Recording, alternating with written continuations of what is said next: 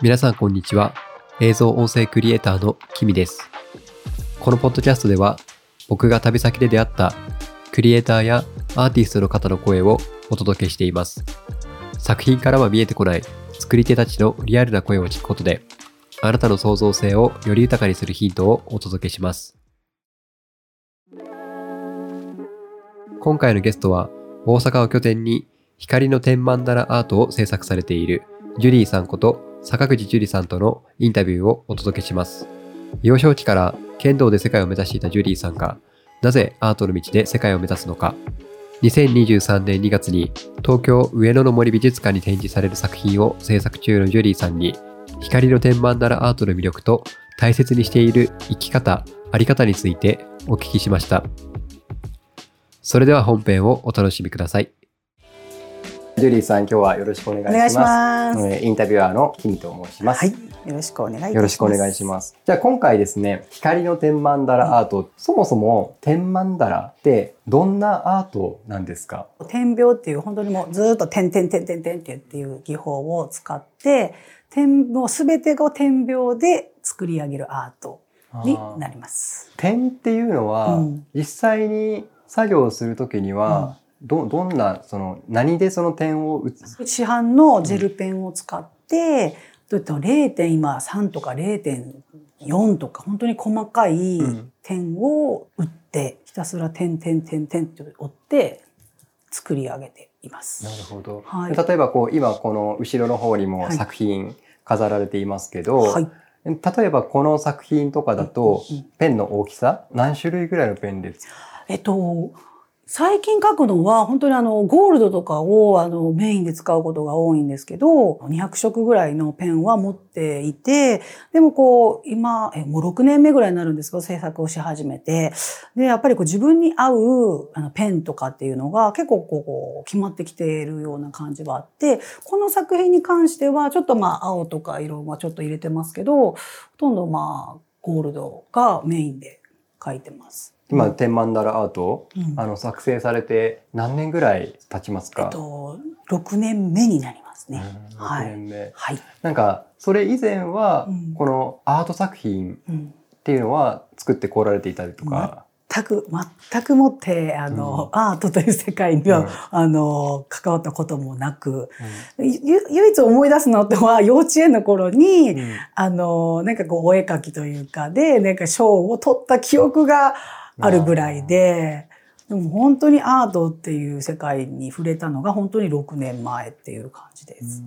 なんかそのアートに触れる以前はうん。どんなことをされていたんですか、えっと、もう小学校の1年生から、うん。もうずーっともう剣道あを現役の選手として、あの、まあ、全国大会だったり、世界大会だったりっていうのを、あの、目指してずっと、あの、活動していたので、もう剣道以外したことがないっていうぐらいな、剣道一直線の生活をしてました。うん。今なんかその世界っていう言葉も出てきたんですけど、うん。剣道でも世界に行けたりするんですか、えっと、剣道の世界はオリンピックはないんですけど、うん。3年に一度あの世界大会っていうのがあって、で、その、そのまあ、小さい頃、小学生の頃からその大会に出るっていうのが夢だったので、そこに向かってもずっと邁進してた感じです。はい。その大人になってからも子供時代だけじゃなくて大人にそうですね。その世界大会に出れるのが高校生以上になるので、なのでもう本当に高校生で、まあ私の場合はあの大学行かず、あの企業にっていうか入ったんですけど、なのでもうその子でも社会人になってもずっとそこを目指して、剣道一直線な世界におりました。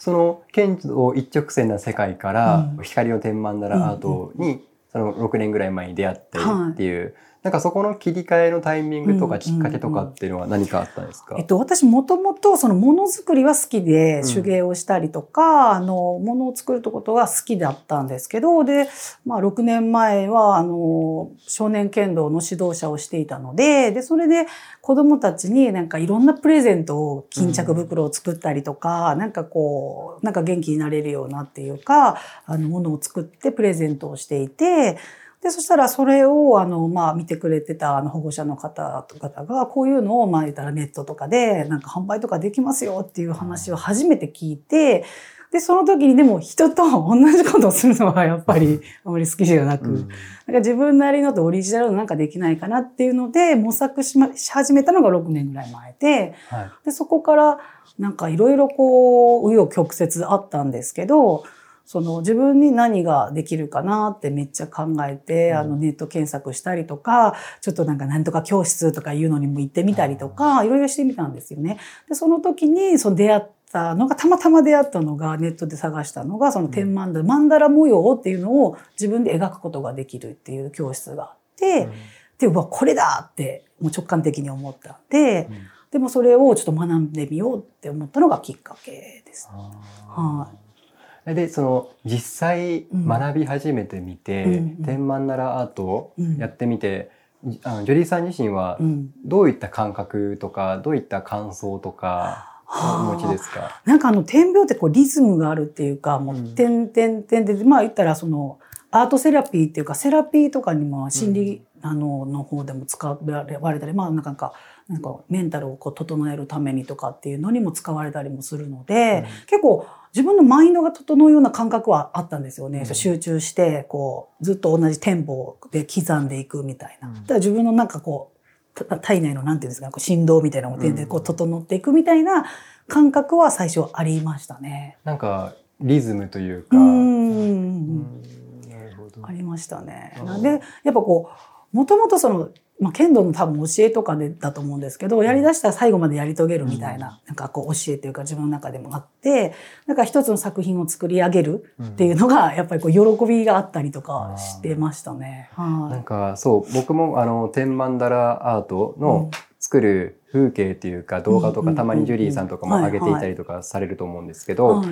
この作品見た感じうもん点を打っていくっていうことで、なんか恐ろしく集中力いるだろうし 恐ろしく制作期間とかもかかると思うんですけど、なんか今大きな作品うん作られているじゃないですか。はい。それはどのぐらいあまずどこに展示する用の作品を作っていて、うん。でそれをどのぐらいの期間かけて作られているのかなっていううんうん。のをちょっと教えてください。えっと、私のこう制作する時間っていうのが、まあ、い一日の中でですね、やっぱ子供たちがうちは子供3人いてるので、子供たちがそれぞれまあ学校に行った後の時間を使ってやるんですけど、まあ、ね、家のこととかいろんなことがあって、つ常にもう何時間、何時間っていうのはなできない時もあるんですけど、もうつできる、もう今はもう特に1日も5、6時間とかは、あの、その作品に集中する時間を作っていて、あの、今まあ手掛けてる作品っていうのは今まで描いた中で一番大きな作品なんですけど、あれはその、今回初めて、あの、美術展から、あの、あの出展のオファーをいただいたので、それを、あの、今回はちょっとチャレンジでやり始めて、で、企画の中での最大限の大きさにしたんですよね、今回の。何センチまでっていうのがきあのあのあって決まりがあってそれでも最大限のものをやってみようって思ったのが今の作品が一番今75センチの大きな作品なんですけど、でもこれを描き始めたのは今年の1月なんで今もう7ヶ月目 でまだ出来上がっていないっていう感じです。へーなるほど。はい、でも今そのはい。企画がある中で最大のサイズ選ばれたっていうお話されたじゃないですか。はい、なんかちっちゃいサイズを選ぶこともできたと思うんですけはいはいあえてその最大サイズに挑戦したっていうのは何が操作したんですか、えっと、私本当に小さいサイズであれば本当に2、3センチぐらいの大きさのあの真ん中から描くんですけど、やっぱりこう、なんだろう、自分のなんかエネルギーを出し切れるっていうのが、やっぱり大きな作品だなっていうのを思っていて、で、初めて大きな作品を描き出したのが、まあこれもご依頼で大きいの描けませんかっていうのでいただいたのが60センチの大きさのやつなんですけど、その時もどのぐらいの時間がかかるとか、全くわからない中でのチャレンジをしてみて、で、まあやっぱり半年ぐらいはやっぱかかったんですよね。でもやっぱりそ、それよりもやっぱり一回り大きいものをうん、やっぱりチャレンジしてみたいなっていうので、やるんやったらとことん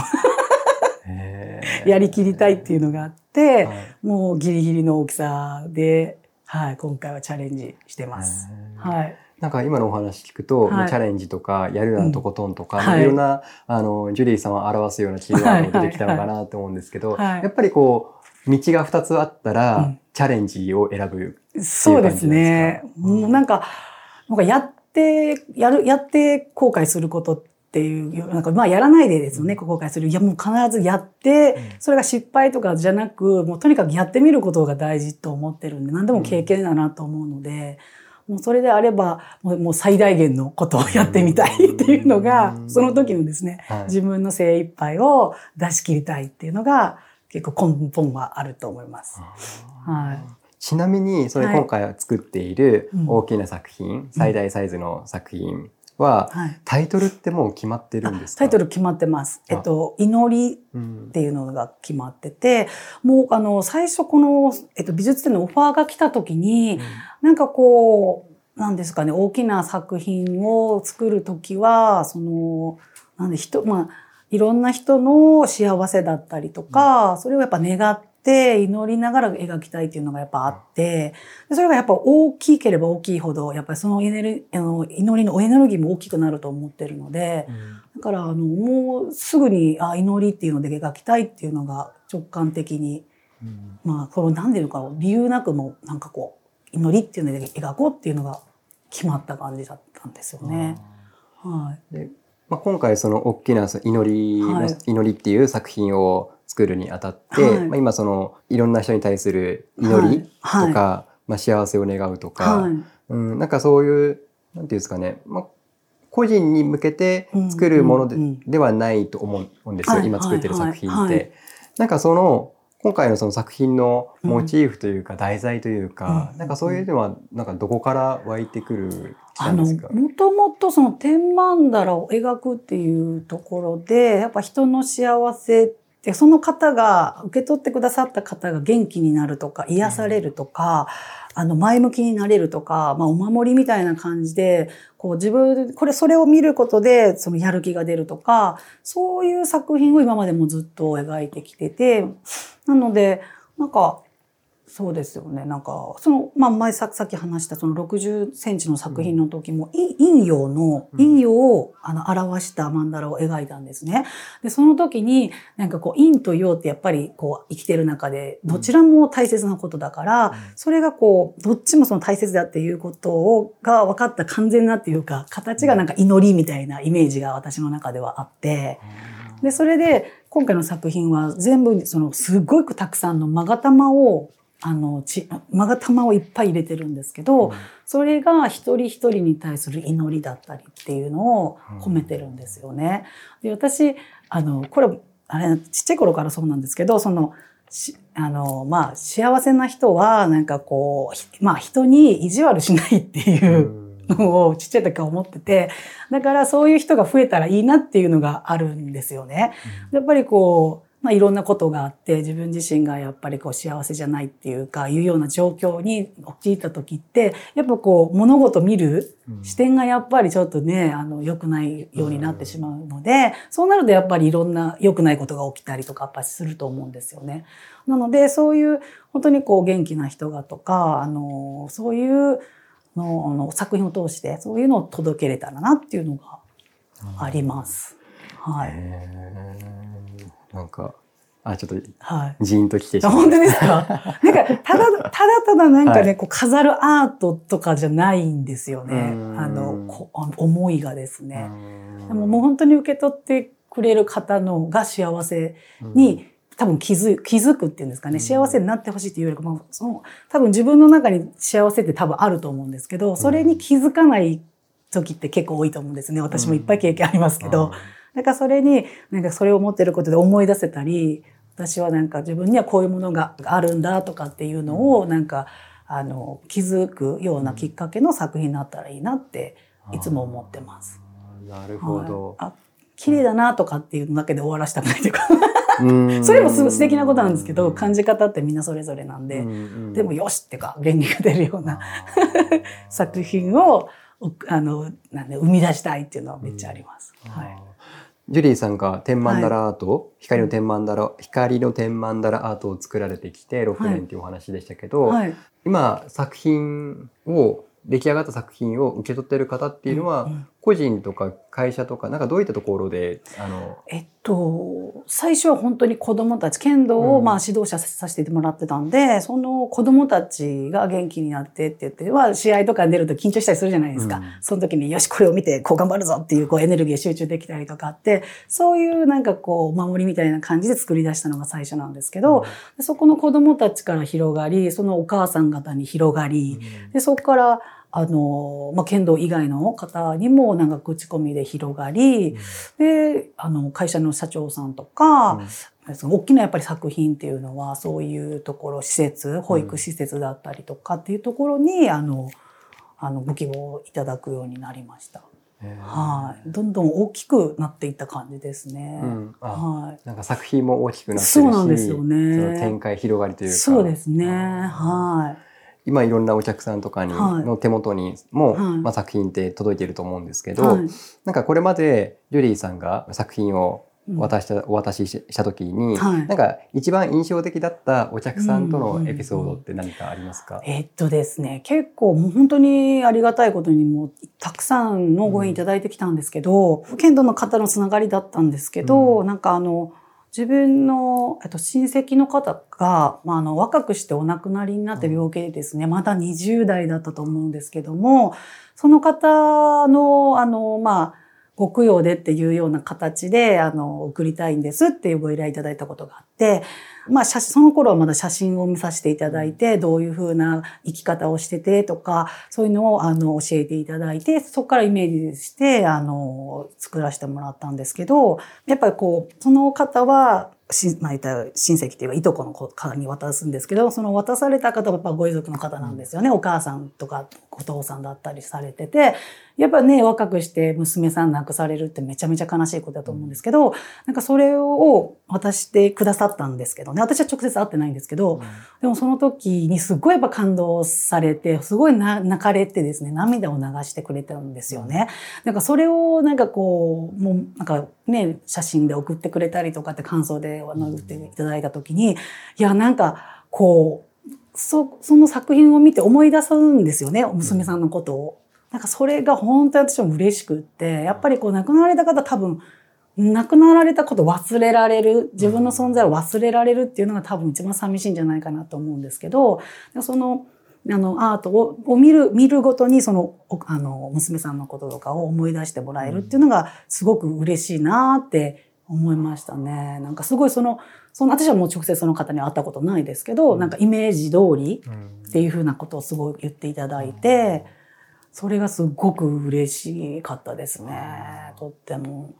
あそれって、はい。あの、まあ、ジュリーさん自身はその写真ではい。確認されて、はい。でそれで作作品を作って、はい。でそれを届けて、はい。でその受け取った方は、はい。そこに娘さんを感じたっていうお話だと思うんですけどなんなんかそのジュリーさんは、はい。その写真とか多分お相手の方の顔とか、はい。まあ、対対対話だったりとかでうんうん。何か感じ取るものがあるのかなと思うんですけど、そうですね。どどんなことを感じる？なんでしょうね。なんかこう、お話ししてる中で、その方が言ったらこう、優しいエネルギーを出してるなとか、あの、まあ、何か、どこにこう、こだわりを持っているのかなとか、どんな生き方をしているのかなっていうのが結構感じるんですよね。そうすると、なんでしょうね、こう、頭にそういうイメージが 浮かんでくるで。あ、こういう風な形のところを作りたいなとか、こういう色合いにしたいなとか、こうあったかくす、あったかいところを出したいなとか、そういうのが浮かんできて、それをそのまま作品にこう込めるっていうような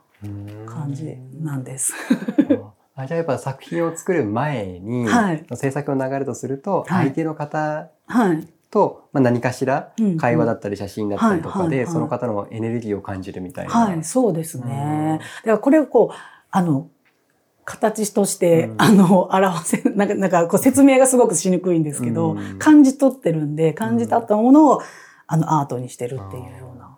感じですなね。るほど。はい。ちなみにそのひ光の天板だはいアートの作り方にもなってくると思うんですけど、そうやって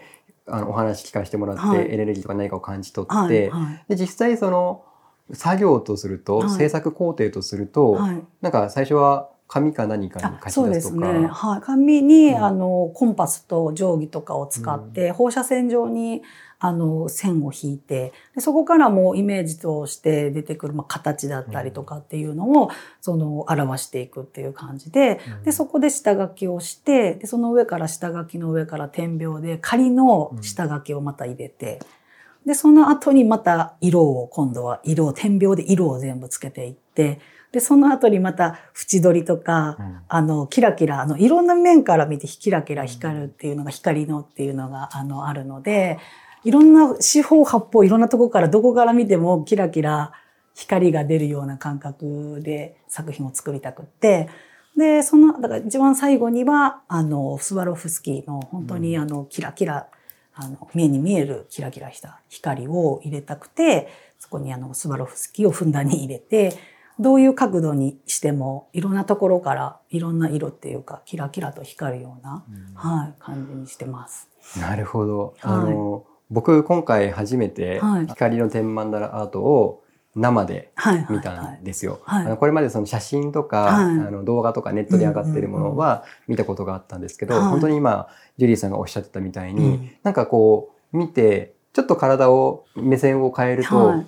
見え方全然違うなって思って。そうなんですよね、なんか思わずこう近くで見たりとか。そうなんです、そうなんです。距離がね、やっぱこう、ずずっと、なんか結構こう吸い込まれるような感じうん覚をするっていう、あの、言ってくださる方が多いんですけど、やっぱそういうと、こう、ち近くにぐーっとこう寄せられるようなうん。作品ではあるかなと思ってます。はい。なんかそう不思議ですよね。うんなんか曼荼羅模様っていう模様自体にもなんか不思議な魅力を感じますし、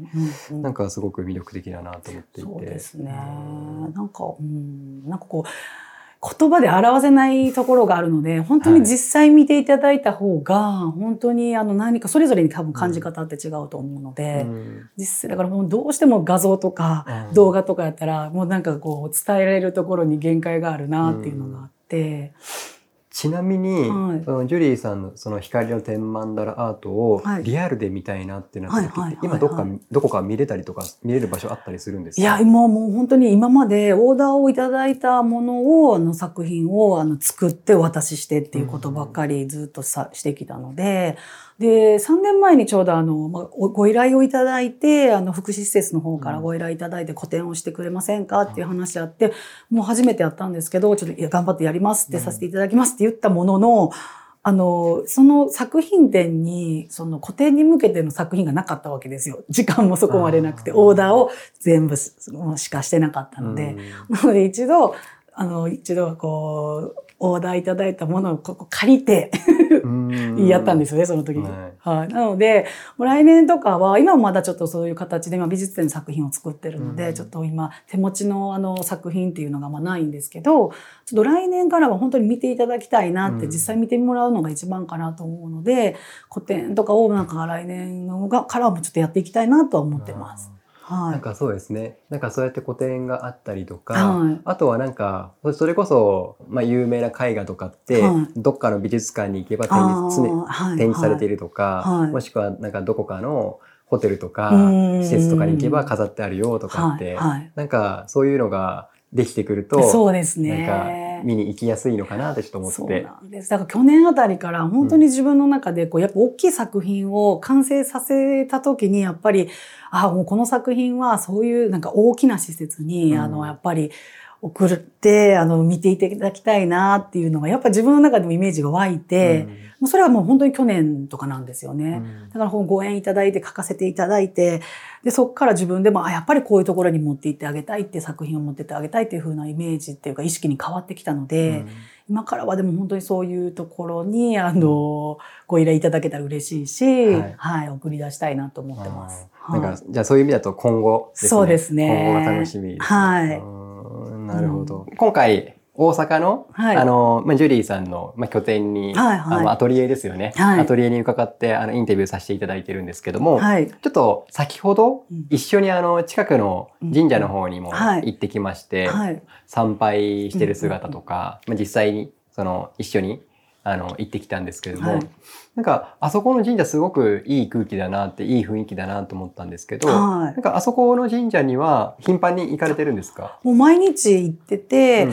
で、ちょっと、まあ、ご縁いただいて、あの、ちょっと私のまあメンターというか、もう、うん。あの、石原勇さんっていう方がいらっしゃるんですけども、その方のカウンセリングをちょっと受けさせてもらった時に、まあ、ご縁ある神社で、ちょっと名前を教えていただいたところがそこだったんですけども、そのカウンセリング受ける前から、なんかこう気になるようになってて、その2、2 3ヶ月前ぐらいから、なんか気になるようになってて、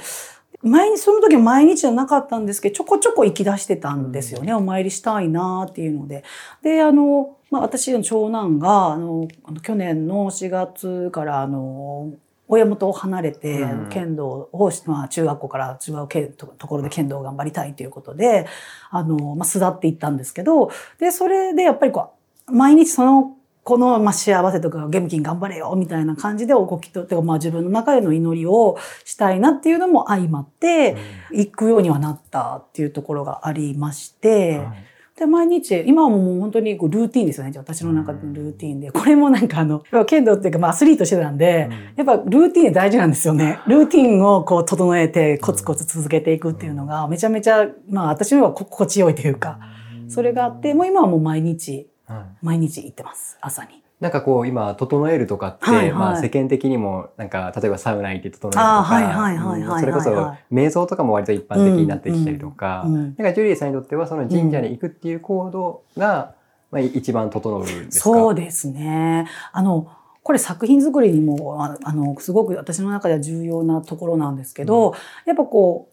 う、作品を生み出すっていうことは、私自体がやっぱ整ってないと、やっぱ、あの、やっぱで出すものっていうか、出すエネルギーも絶対あの、あの、整ってないと思うんですよね。なので、常に自分のこう、パイプというか、をクリアな状態にするっていうのが、私の中ではすごく大事な、重要なことなんですね。これは、その生きていく分でもそうなんですけど、作品作りにもそうはすごく、あの、重要視してて、なので、自分自身がしっかりこう雑念がない状況っていうんですかね、そのパイプが綺麗な、クリアになった状態で作品にも向かいたいっていうのがあるので、必ず行って、で、お祈りをして、で、自分自身を整えししっていう感じでやってるのがもうすごくでも大事なんですよね、私にとっては。で、それが私の場合はもう神社に行ってっていう、で、あの、歩きながら行くので、その時に、あの、まあ、まあ、ある意味瞑想になってんじゃないかなと思うんですよね。歩いて行って、まあ、小1時間ぐらいなんですけど、その時間がものすごく大事です。私にとっては。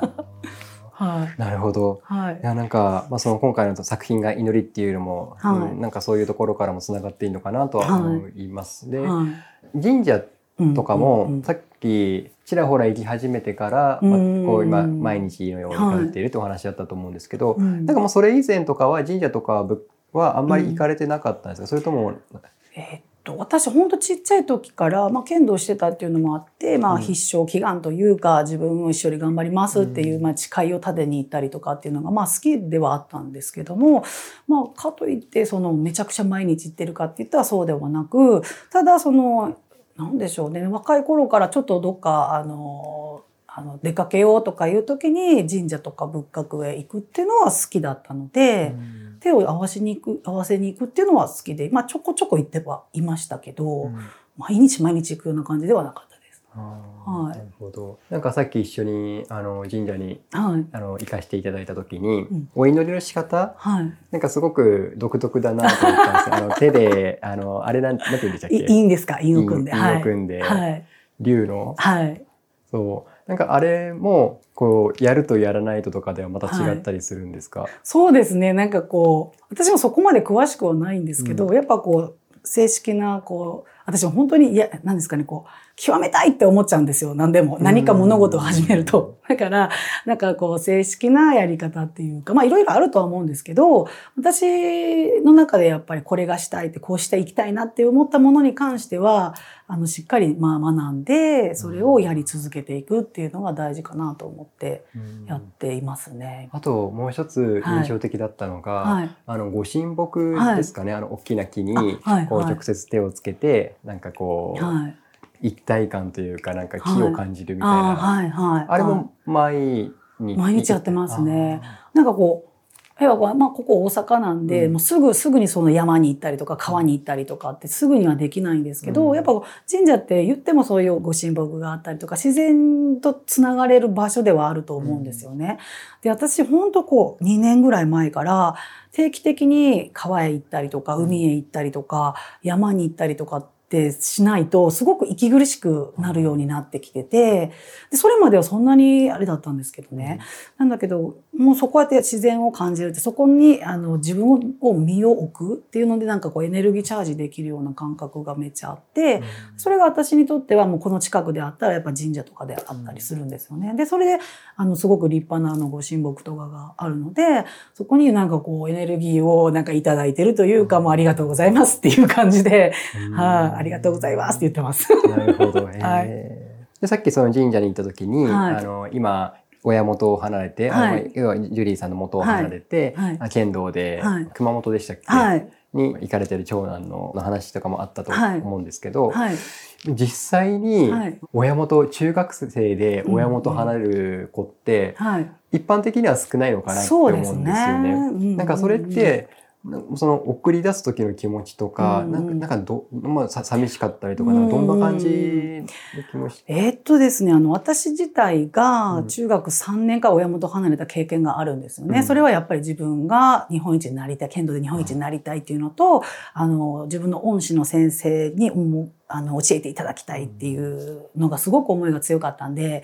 で、それがあって私もあの離れた経験があって、もちろんその行ったら行ったでたいろんなことがあって苦しいこともいっぱいあったんですけど、でもものすごく宝なんですよね、うん今、私にとっては。で、それを、まあ、あの、息子はまあ自分の意思で剣道を始めて、で、自分の意思で、あの、ここに行きたいんだと、っていうのを言ったので、まあ、そしたらもう確かに寂しいんですよね。うん。あの、中まさか中学校からって思ってなかったんで、でもやっぱりそこは、あの自分のその親が思ってる以上に成長してくれてたんだなっていう思いがあって、で、やっぱりこう本人がやりたいっていうことであれば、やっぱこうしっかり背中を押してあげようっていうのと、そのやっぱり自分自身の経験の中で、あもう本当にこれが多分彼にとってはものすごく宝になるであろうと思ったし、なな多分さすると思うんですよね。そういうふうに多分持っていく子だろうっていうのが、やっぱ私の中では信頼があったので、そしたらもう頑張れっていう形で、まあ、寂しいは寂しかったですけどね、最初。でも、うん私は旦那さんよりは多分、その辺は、旦那さんの方が寂しがってたような気がします。なるほど。はい。えーはなるほどですね。はいまたちょっと一つ思考を変えて、はいジュリーさんのはい。座右の銘って座右何かありの銘ですか？ますか？私、和、和願愛語っていう言葉があって、あの平和の和に、顔、うん愛の言葉って書いて、うん和願愛語とか和言愛語とか言うんですけど、仏教用語やと思うんですけど、だから笑顔で思いやりのある言葉うんを、あの自分から発していくっていう言葉が好きですね。あともう,、まあ、もう一つはうんあれです、人事を尽くして天命を待つっていう言葉があるんですけど、自分の今やるべきことをしっかりやりきって、うんあとは天に任せましょうみたいな。この二つが私は好きですね、ずっと。なるほど。はい。でもなんか今和顔愛語はいっていう、まあ、人事を尽くして天命を待つ人事を尽くして天命を待つ、はい。まあ、両方あそうまさにだなと思ってあそのなんかそれを体現される生き方をされているなって思っていて。はい。なんか僕は事前にその、まあ、今回ジュリーさんとリアルでお会いする,、のは初めてなんですけど、まあ、それ以前になんかズームとかでうん何回かやり取りはさせていただいていて、うんあのその時から思っていたんですけど、はい。ジュリーさんのうんズームの画面越しのエネルギーすごいなって思っていたんですよ。ね。よく言われるんですよ、本当に。あのーなんかその僕はちょっと今これまでズームとかオンラインのコミュニコミュニケーションに対してはい割とこうネガティブなイメージとしてもうどんな人でもうんもう少なくともそのパソコンとかうん iPad とうかんスマホとかうん画面内に収まってしまうってはあ。思ってたんですよはあ。どん。どんだけオーラが。があってもはいその画面内に収まってしまうみたいな。ははみ出てました。あの、ジュリーさんの場合はなんかそのエネルギーはみ出てる。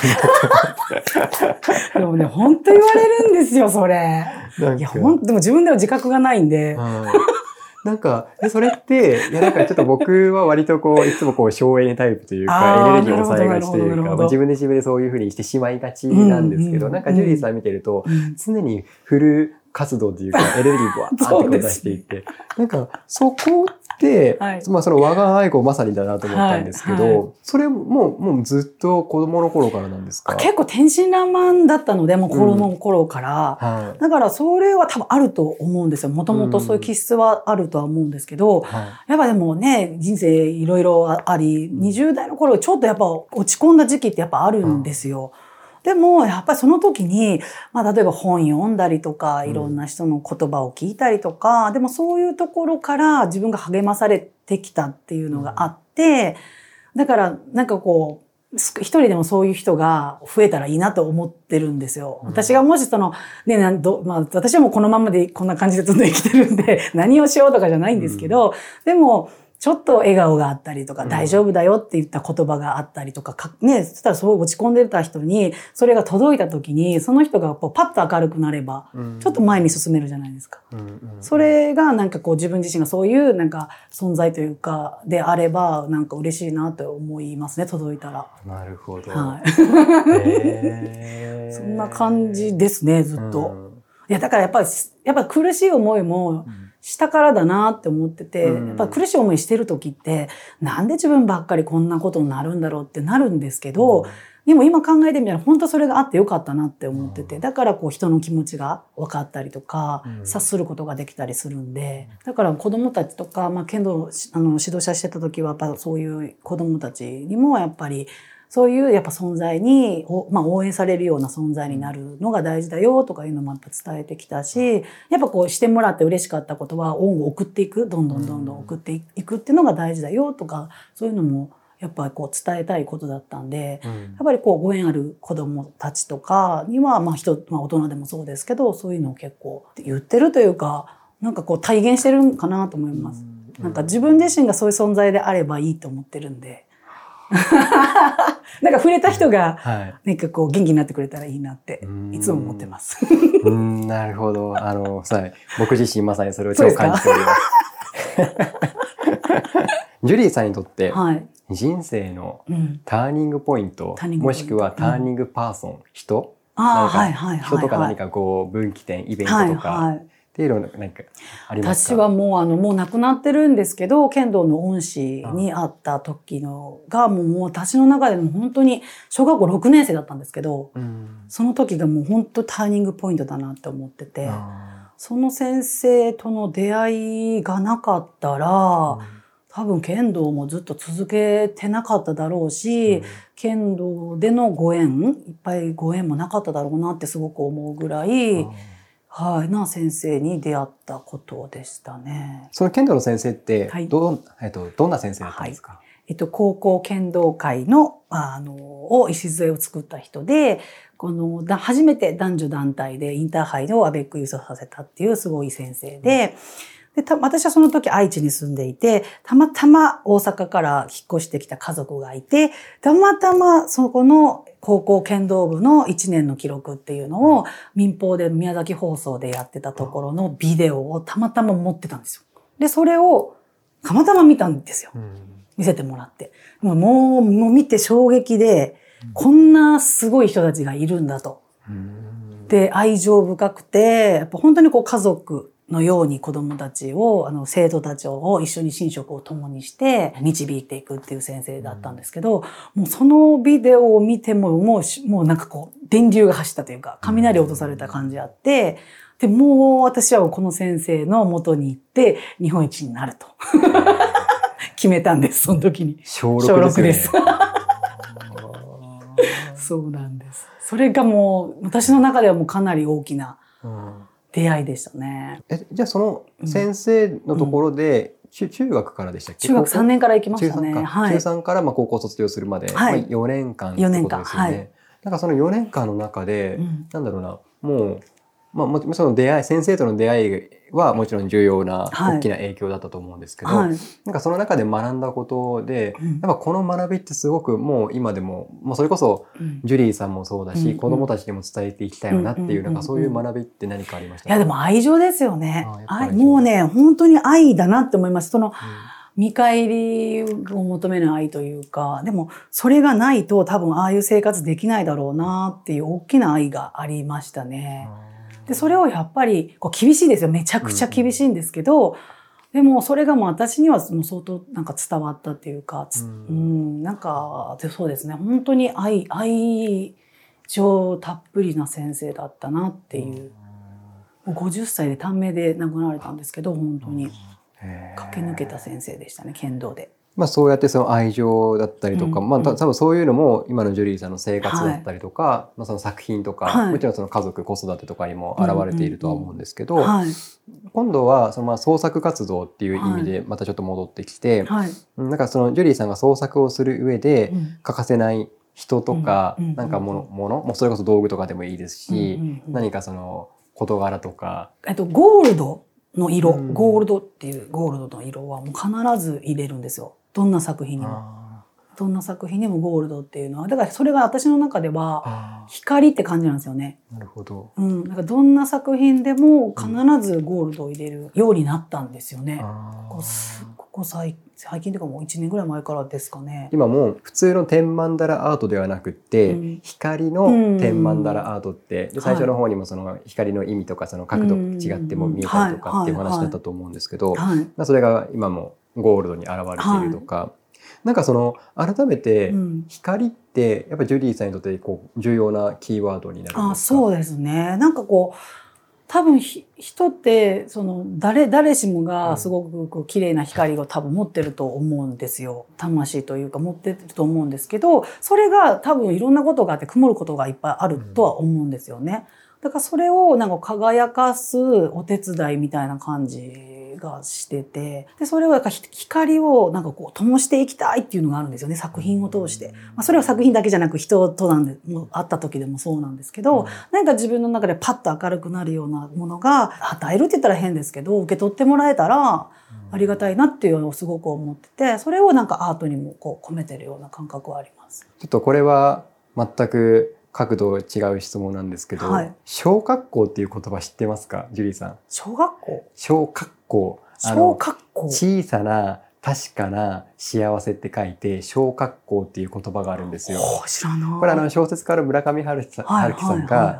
いはい作った造語なんですけど、まあ、日々を充実して生きる上で、はいはいはい。まあ、その例えばた宝くじで1億円当たったぜとかじゃなくって、うんうん。例えばこのコーヒー飲んでる時間が、うん。もうとにかく幸せなんだよねとか、その幸せを感じる、それがちっちゃなし人からするとちっちゃな幸せかもしれないけど、うんうんこれが私にとって僕にとってうんもう確実に幸せになれる時間だったりそうんの行動だったりなんだよねみたいななんかそういうニュアンスの言葉なんですけど。はあなんかジュリーさんなんかそういう意味で言うと小学はい校たくさんお持ちなのかなって思うんですけど、私なんか朝目覚めた時が一番幸せかもしれないです。うわ、生きてるって思うんですよ。朝起きた時、やった目覚めて、あ、あ生きてる今日も頑張るぞって思うんですよ。朝いつもそう感じてます。うわ、あ今日もあるみたいな。なるほど。まあ、それが一番かな。いやーもうちょっとすいません。なんかもう僕、ジュリーさん眩しすぎて見れないです。いや、本当でもそうなんですよ。えー朝起きたらもう、うーんとかって起きないんですよ。やった、今日も、なんか、家族がとか、なんか、うんあの、何作品書けるとか、神社行けるとか、よっしゃーって感じです、朝。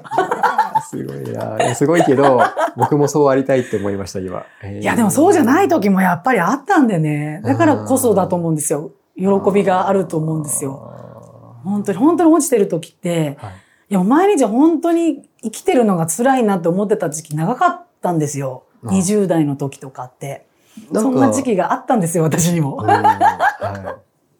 なので、そう、だからじゃないですかね。だからどっちも大事なんですよね。陰も陽もって思ってて。でもどっちも、だからそのね、そのさっきも言いましたけど、その時はしんどいんですけいど、でもそこで諦めてほしくないなっていうのもめっちゃあるんですよ。今自分がそう思えるから。そうですね。なんかもうそこって常に明るくて元気いっぱいなだけだと、うんなんかちょっと空回りというか空元気な感じがするんですよ。だから。ジュリーさんと話をしてると、はいその空元気な感じは受けなくって、うんでもなんかその今言われていたみたいに20代の時にすごく落ち込むことがあったりとか、はいはいやっぱそういう経験されて上でのなんか今のこの全力投球な。そうですね。本本当に、なんか動けない時期って本当長くって、はい結構もう辛い辛い辛いって、でもその時にもう元気になろうと思って、やっぱその時が空元気だったなと思うんですよ。そんな時も絞り出すようなね。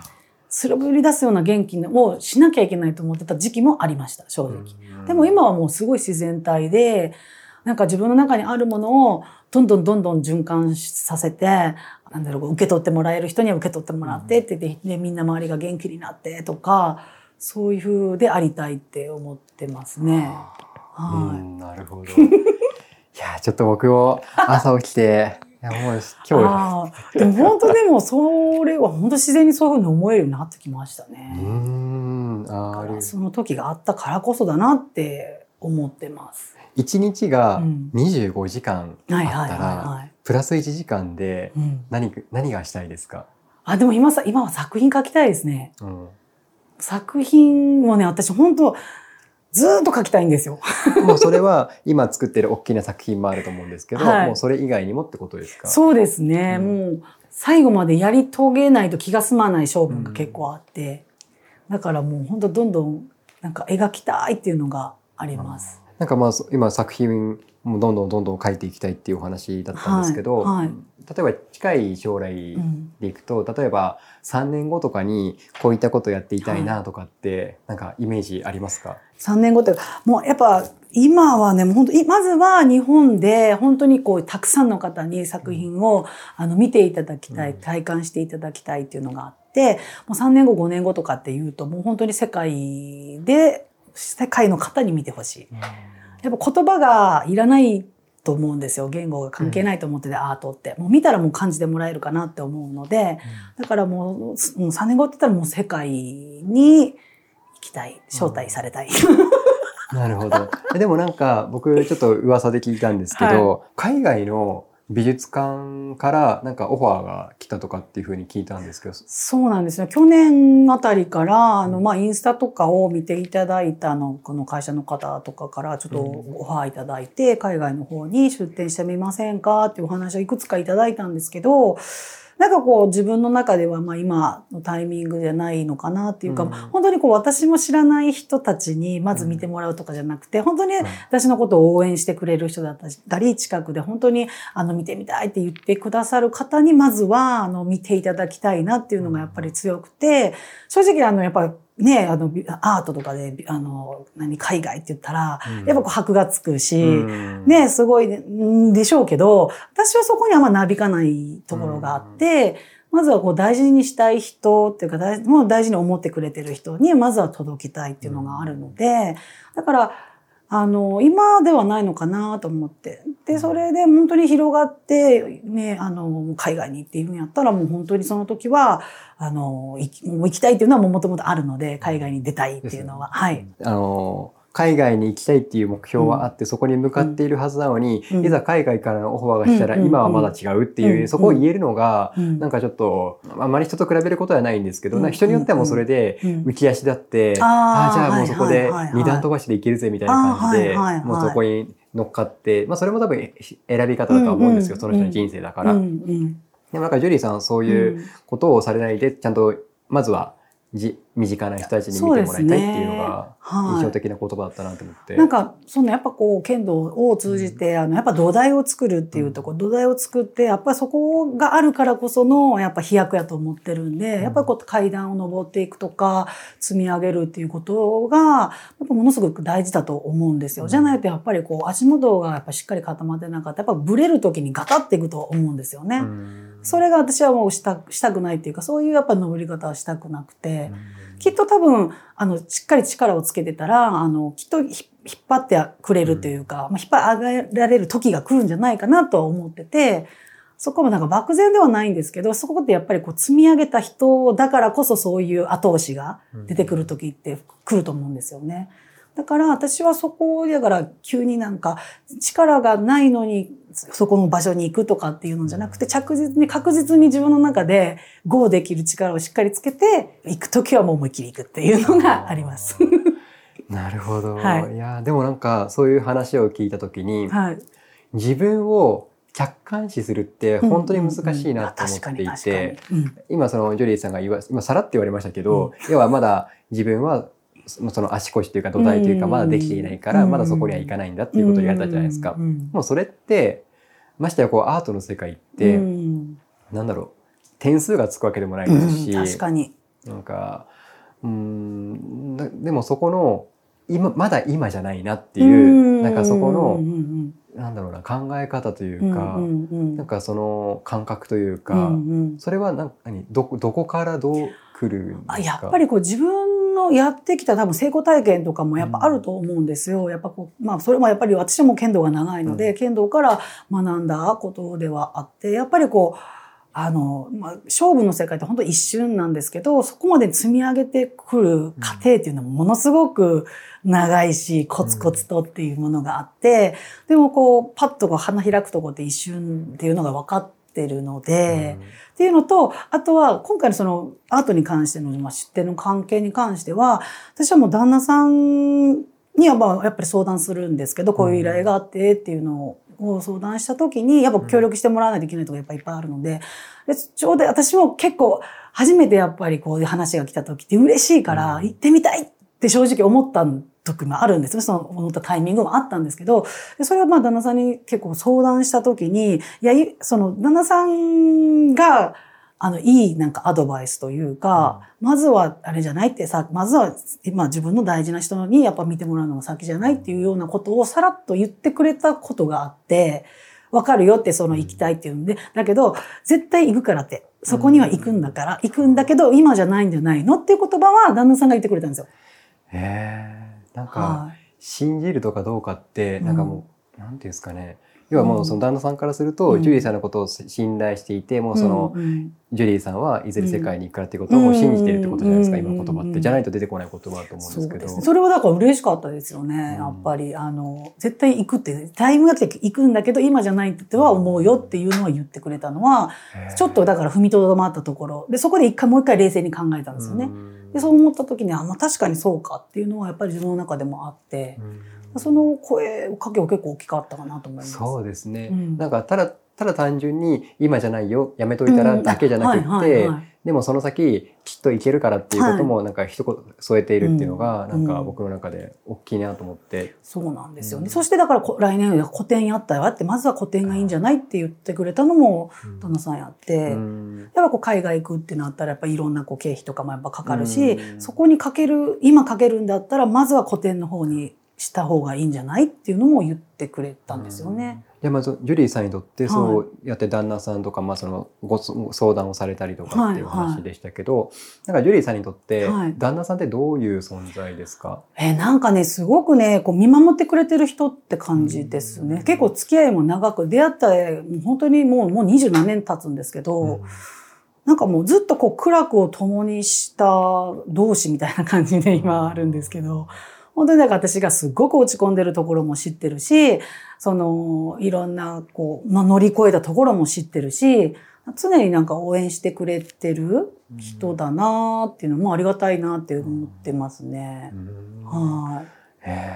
そうですね。僕ももうジュリーの世界に行く気しかしないですね。なんか 素晴らしい。今回そのジュリーさんあのオリジナルの楽曲を作ってもらったっていうふうに伺ってるんですけども、はい。なんかどんな曲でどんなタイトルかとかって、はい。あの教えていただいてもよろしいですか、えっと、私自体がその数百点あのあの作品書いた中で、この作品が初めて自分自身を投影してあのうん描いた作品で、で、この時タイトルが、あの、私の歩む尊き道っていう、あの、タイトルをつけたので、もうあの、その作曲をお願いしたのも私のイメージでっていうふうに言って、あの、作っていただいたので、タイトルはそれで、はい、になっています。そうですね。なんか僕もその曲聴いた時になんかすごくいい曲だなと思って、うんうんうん。確か2分ぐらいの曲ですよね。そうですね。はい。で、このなんかこう作曲のご縁をいただいたのも、あの、ももともとその正式に作曲しますっていう形じゃなくって、1年ぐらい前に私にもし機会があれば、あの、作曲してもらえないかなって頼んで投げてたんですよ。そしたら、1年後に、で、でキミさんとのこういうインタビューがっていう、あの、プロモーションビデオを作っていただくっていうお話を決まるっていうかタイミングで、そそれまで何も話してなかったんですよ。ポーンって来たんですよ。出来上がってきたんですよ。あ、だから、あもうこれは、もう使うべくして、もう本当にこのタイミングが私の中でもすっごいびっくりで、うんもうまさにと思って。1年前ですからね、あの、頼んでたの。なるほどですね。はいえーじゃあちょっと今のその話の延長線で、あの、ジュリーさんがはい僕にはい。撮影の依頼をさし、あ依頼いただいたじゃないですか。はいそれは何が決め手だったんですか？えっ、と、あの、私の信頼してる友達の、ばあの番組というか、うんあの、インスタライブに出ていた時に、まあ、それを見ていて、話を聞いていて、とっても丁寧だなと思ったんですよ。はい。あの、人、まあ人との、なんですかね、人とのその会話を、まあ私もずっと見てるわけで、あの、そのそのやりとりをなんか聞いてた時に、とっても丁寧だなっていうのと、多分、すごく、あの、思いを込めて作ってくれるんじゃないかなっていうのを感じたので、はい。それで、あ、もう、もうお願いしようって思いました。速攻で。すぐでしたもんね。はい。もうだって次の日には次の日にはオファーしましたうんしかもそういう、だってね、このいう動画を作ってるっていうことをもう知らず、そういうメニューがあることも知らず、はいでお願いできませんかって。そうですね。なんかちょっと、これも、なんですかね。まあ、そのご縁というかタイミングというか。ですねもうすぐ、すぐ決めました。あああ、これをやってもらおうって、やってもらいたいと思いましたね。ー。え、はい。なんかそういう、ジュリーさんがはい。何かを誰かにオファーすることって、はい。その、まあ、ちょ今僕の話とかそのピアノのあのはいはい方のお話とかもあったと思うんですけど、なんかそういうのに共通することってあるんですか、なんか、あったかい、あったかいものを感じるんですよ。この方やったら、なんか、なんだろう、こ透明というか、すごくあったかいものができるんじゃないかなっていう雰囲気というか、うんを結構感じ取るんですよね。だから多分波長があったんだろうなって思うんですよ。なるほど。多分、感じ取るってそういうことかなと思うので、うん。はい。はい、多分自分が思ってるほどい、あの、いい、いいあれでしたよ。そうですね。ちょっと僕はもう、なんかそのあの場だけで言うと、はいなんかもうすごいいじられ、いじられ、はいはい。あの、もう中学生だとか呼ばれ、そうそう。そうそうそう。でも、なんかそういうコメントが来た時のやりとりだったり反応って結構見てるんですよ。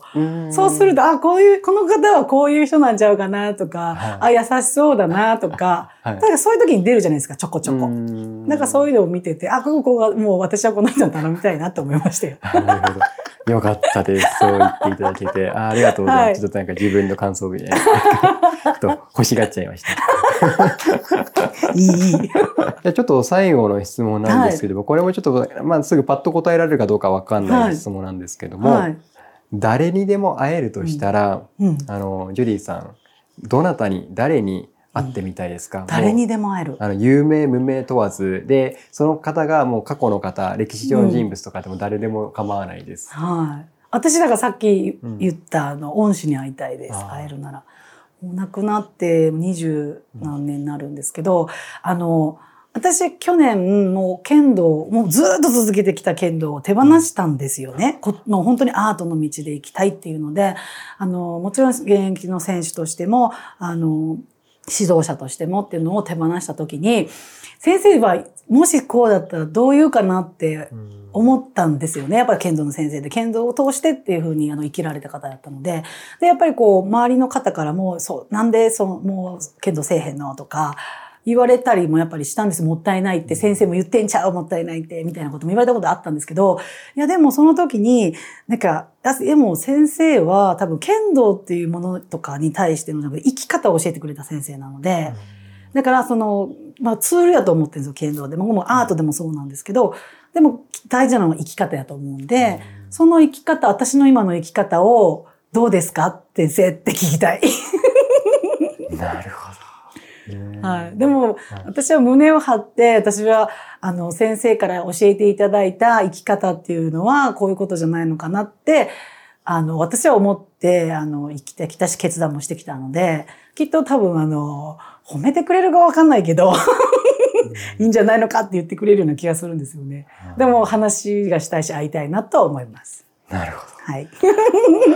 い、きっとその先生もはい喜んでい、なんかそういう言葉をかけて、温かい言葉をかけていただくのかなってちょっとはい聞きながら思いました。はい。はい。いや、ありがとうごありざいます。がとうございます。じゃあちょっとこれでインタビューを終了させていただきま。ますすえーそれでは、えーはい今回は光の天曼荼羅アーティスト、ジュリーさんにはいお話を伺いました。はいジュリーさん、ありがあとうございました。いました。最後までお聞きいただきありがとうございました。ゲストの方の情報は概要欄に記載しているので、ぜひフォローして実際の作品に触れてみてください。それでは次回のインタビューでお会いしましょう。ゲストは光の天曼荼羅アーティストのジュリーさん。インタビュアーはキミでした。あなたの創造性が豊かになりますように。